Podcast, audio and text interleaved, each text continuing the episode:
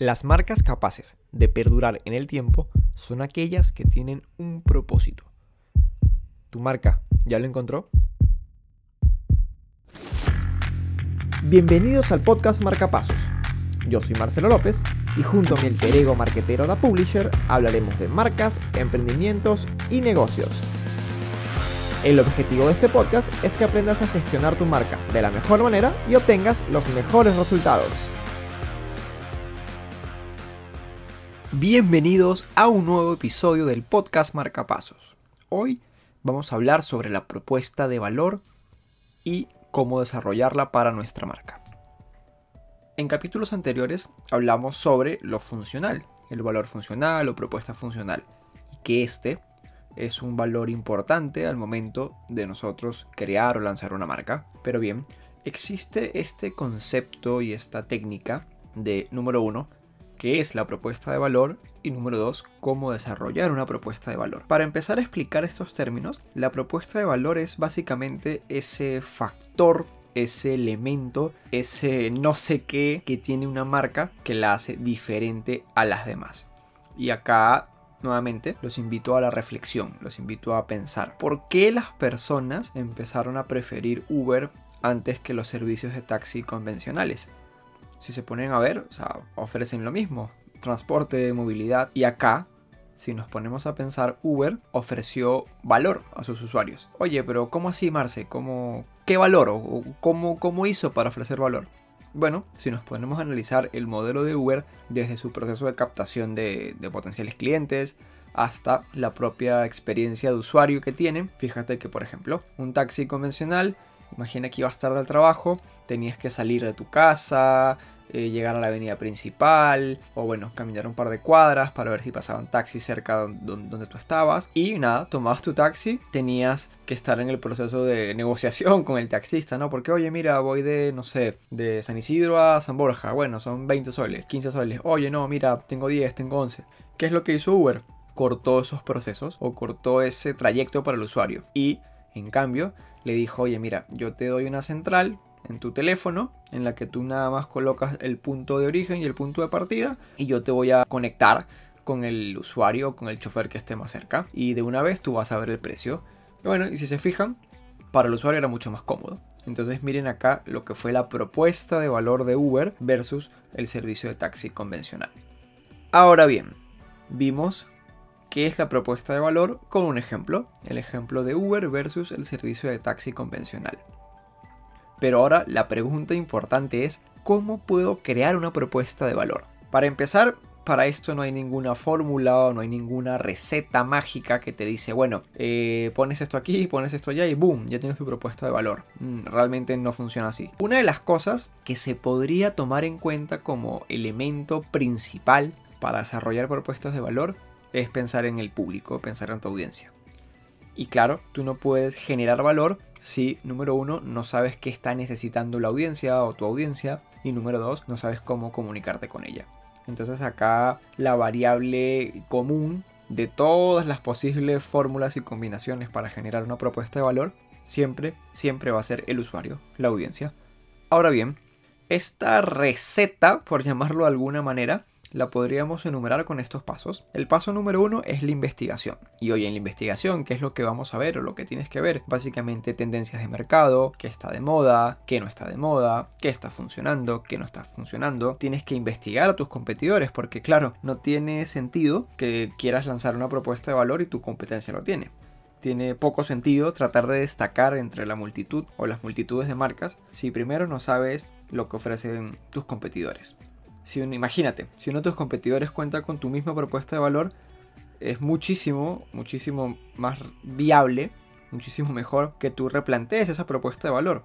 Porque al final la gente va a pensar que te estás copiando. Y bueno, hoy en un mundo donde con el internet todo se sabe, a la gente no le gusta que, que le mientan. La gente va a pensar que te estás copiando y vas a quedar como marca, vas a quedar mal. Vas a quedar como poco original. Además, que si te vas a lanzar al mercado a competir de tú a tú con una marca que tiene las mismas características que tú tienes, pues vas a perder. Porque esa otra marca tiene mucho más tiempo que tú en el mercado, tiene un poco más de experiencia sobre cómo se maneja ese mercado, tiene mucha más información de cómo funciona su flujo de clientes, así que ahí tiene, es muy complicado ganarle terreno porque conceptual y operativamente ya es una marca que te lleva a ventaja. Entonces miren acá lo importante que es investigar, pero no solo investigar eh, las tendencias, como bien decía, sino también a los competidores. Oye, ver qué están haciendo, ver cómo se están comunicando, ver por qué canales se están comunicando. Luego, como segunda receta para crear este caldo de propuesta de valor, tenemos cómo vamos a satisfacer las necesidades de, tu cliente, de tu audiencia, ustedes tienen que definir exactamente qué es su producto, su servicio y el beneficio que ofrece. ¿Qué vendes realmente?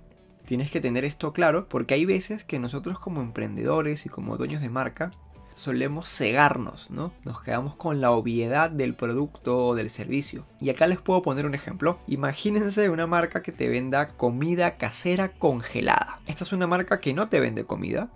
Es una marca que no te vende sabor. Es una marca que te vende tiempo. Claro, el usuario compra la comida, sí.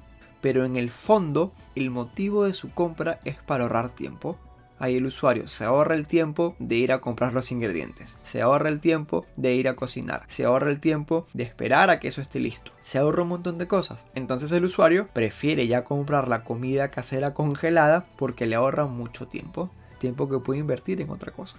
Fíjense qué interesante y qué importante es saber realmente qué es lo que ofrecemos. Porque al final nosotros nos, nos podemos quedar con un mensaje bien básico, bien obvio de que, bueno, si mi restaurante eh, vende comida, no sé, vegetariana, pues nada, mi propuesta de valor y lo que yo vendo es experiencia vegetariana. No, bueno, no necesariamente, porque a lo mejor tu restaurante puede ser un, fast food, ¿no? Una eh, comida rápida, saludable, y te quieres evitar el tema de la experiencia, porque bueno, habilitar un local con muchos metros cuadrados te conlleva un costo de implementación muy alto, y etcétera. Entonces fíjense acá que hay, muchas aristas, muchas variables que tenemos que tomar en cuenta para saber definir exactamente qué, qué ofrecemos o qué vendemos. Y es importante saberlo porque si tú no tienes claro realmente cómo vas a resolver esas necesidades de la audiencia, va a ser bien difícil que puedas generar valor. Entonces acá, como receta o parte de estas recetas, está la que tienes que conocer las necesidades de tu cliente. Ahora que ya hablamos un poco acerca de estas recetas, de cómo generar valor para, nuestra marca, de cómo crear propuestas de valor en nuestros productos o nuestros servicios, vamos a hablar de un modelo o de una matriz que se suele usar muchísimo para aterrizar estas propuestas de valor. Esta matriz o este modelo se le conoce como el modelo Canva. Y por si acaso, no es el aplicativo este que utilizamos para hacer diseños por internet, por si acaso. El modelo Canva eh, básicamente es una matriz en la cual nosotros estructuramos los principales componentes o las principales variables que van a ser parte de nuestra propuesta de valor o que pensamos o queremos que sean parte de nuestra propuesta de valor. Y esta matriz o este modelo tiene dos segmentos. Los segmentos del modelo Canva se dividen de esta manera.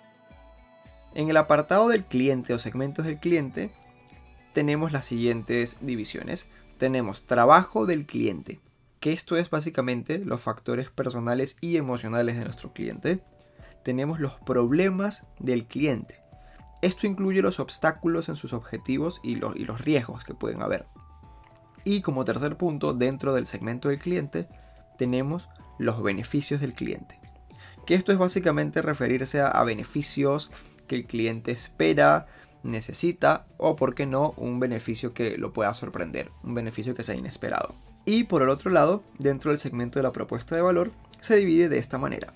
Tenemos productos y servicios que acá, bueno, incluye los productos y servicios, valga la redundancia, que ofrece nuestra empresa. Luego tenemos soluciones. En este apartado es básicamente tratar los problemas del cliente y poder incluir cómo los vamos a solucionar. Por ejemplo, eliminando, no sé, pasos indeseados, costes indeseados. Luego, como último punto, tenemos los beneficios. Y aquí es básicamente poder plasmar lo que son esas ventajas o beneficios, valga la redundancia, que va a contar o que debería contar nuestra propuesta de, valor. Ahora bien,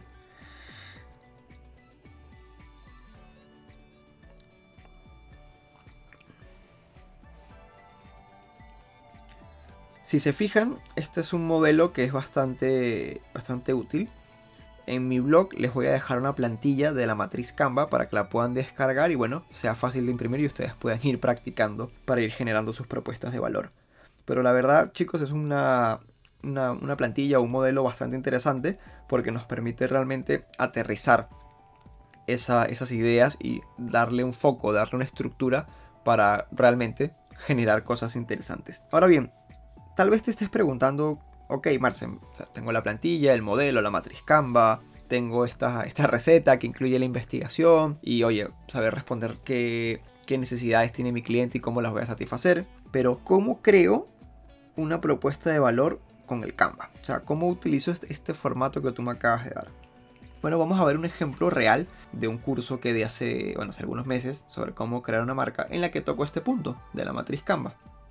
Ahora bien, el ejemplo que vamos a ver es eh, acerca de una mochila. Pero, nuevamente, para crear propuestas de valor, lo que tenemos que tener claro es el cliente. Ver cómo nosotros podemos hacerle la vida más fácil a nuestro cliente.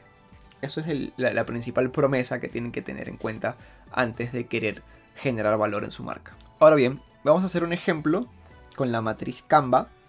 En este caso el producto va a ser una mochila el producto es una mochila y nosotros nos queremos dirigir a un público joven, un público alrededor de 18 a 24, 25 años. Entonces, utilizando esta matriz por sus, por sus lados del cliente y sus lados de la propuesta de valor, quedaría algo así, ¿ok? Primero vamos a comenzar con los trabajos del cliente.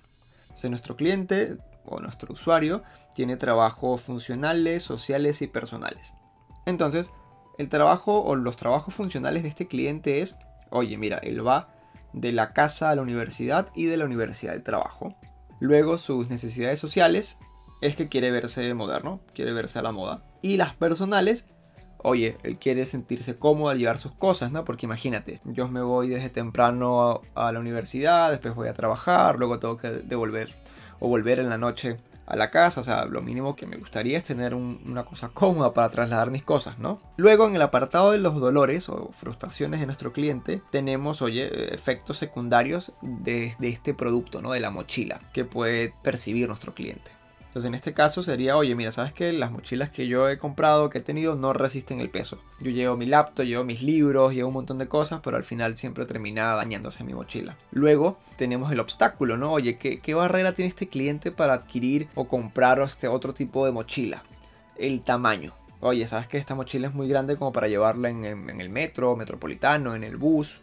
En el colectivo. Y dentro de las frustraciones tenemos el miedo o el riesgo, ¿no? Que es básicamente, oye, mira, tengo miedo de que se rompa y se me caigan las cosas. Entonces fíjense que acá ya hemos desarrollado lo que serían qué hace nuestro cliente, digamos qué lo, que lo, que lo paraliza o qué le da miedo.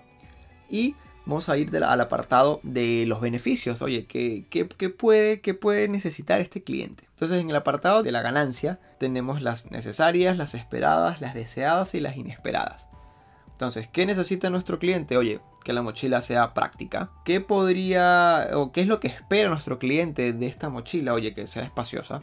¿Qué, sería deseable para nuestro cliente? ¿no? Acuérdense que nuestro cliente es una persona de 18 a 25, 26 años. ¿Qué podría desear un cliente de ese, de ese perfil? Oye, que la mochila tenga un cargador de batería para mi celu, ¿no? Que tenga por lo menos eso, porque Pablo todo el día con, con el WhatsApp, con el Instagram. Y la inesperada, ¿verdad? Sería algo que él realmente no, no, desea, pero es algo que le podría gustar, es que esta mochila sea resistente al agua, que sea impermeable.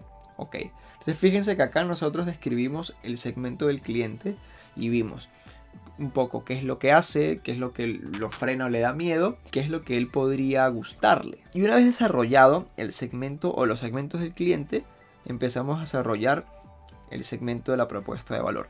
Si recuerdan, en el segmento de la propuesta de valor se divide en tres puntos. El primero, cómo aliviar los dolores del cliente.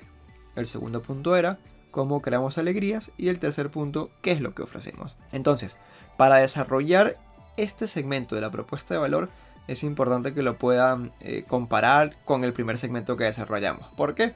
Si se fijan, en el segmento de la propuesta de valor tenemos el eje que nos dice cómo aliviar al cliente. Y si recuerdan, en el segmento del cliente, nosotros mencionábamos que, oye, este cliente le preocupaba que no tuviera mucho espacio, que se rompiera y las cosas se le cayeran, que la mochila fuera muy grande como para él poder llevarla en transporte público. Entonces nosotros dentro de este eje de generador de, de valor tenemos como que, ok, mira, si a ti te preocupa eso, la forma en la que yo como producto voy a aliviar ese dolor va a ser de la siguiente manera. Yo soy una mochila resistente de 15 kilos y además estoy confeccionada con licra y nylon reforzado. También tengo un tamaño compacto para que, oye, ser lo más práctico para ti me puedas llevar donde sea y como sea. Entonces acá si lo comparamos con el primer segmento, fíjense que acá, ok, ok, esta propuesta o este producto está resolviendo esos problemas o esas dudas que tiene nuestro cliente. Ahora, ¿cómo creamos alegrías? Si recuerdan, en el segmento anterior nosotros decíamos que nuestro cliente, él tenía, oye, necesitaría que fuera una mochila práctica, esperaba que fuera una mochila espaciosa, deseaba que pudiera tener algún cargador de, de batería para su teléfono y adicionalmente a lo mejor lo podría sorprender que fuera una mochila resistente al agua. Entonces nosotros dentro de nuestro eje de generar un valor para nuestra marca o nuestro producto. ¿Cómo le generamos alegrías? Pues bueno, nosotros como mochila vamos a tener muchos compartimientos, ya para que él pueda guardar que si su cargador, para que pueda guardar su laptop, para que pueda guardar su disco duro, sus bolígrafos, sus lápiz. Y aparte, voy a tener multipuertos de carga para que pueda cargar mi MP3, mi teléfono, mi tablet. Entonces, al final, ¿qué ofrecemos? Como producto. ¿Sabes que Somos una mochila geek. Ahora, si se fijan, nosotros acá desarrollamos un producto que al final, o sea, todo esto es bien, bien relativo, bien subjetivo. ¿Ya? Pero, o sea, quiero que se queden con, este ejemplo. Quiero que se queden con esa forma de, pensar y, y, aterrizar esas ideas. De decir, oye, ok, si yo, no sé, quiero vender zapatillas deportivas, primero tengo que pensar en el cliente, ¿no? Oye, qué es lo que le, molesta o le duele, qué es lo que él podría esperar o necesitaría. Y esta matriz Canva es bien útil para lograrlo. Nuevamente, les recuerdo que en mi página web, en mi blog, les voy a dejar la plantilla para que puedan descargar el modelo Canva. Si quieren, también les voy a adjuntar ese ejemplo que les, que les mencioné acerca de la mochila para que bueno, puedan practicar y, y hacerlos también. Es más, si quieren, me pueden pasar al, correo de info esos, esos proyectos o esas prácticas que vayan haciendo con la matriz Canva y yo con todo el amor del mundo les puedo dar mi feedback referente a eso. Recuerden que para generar una propuesta de valor, lo primordial es siempre, siempre, siempre pensar en el cliente. Bueno, esto ha sido todo por hoy. Nuevamente gracias por tu tiempo y gracias por estar aquí. Recuerda que si te gusta este podcast, lo puedes puntuar con las estrellas que consideres en las diferentes plataformas de podcasting. Y si me quieres conseguir en internet o en redes sociales, puedes hacerlo como arroba lapublisherlab.com o solo lapublisherlab en Instagram y Facebook. Nuevamente gracias por estar aquí y nosotros nos escuchamos en un próximo Marca Pasos. Hasta pronto.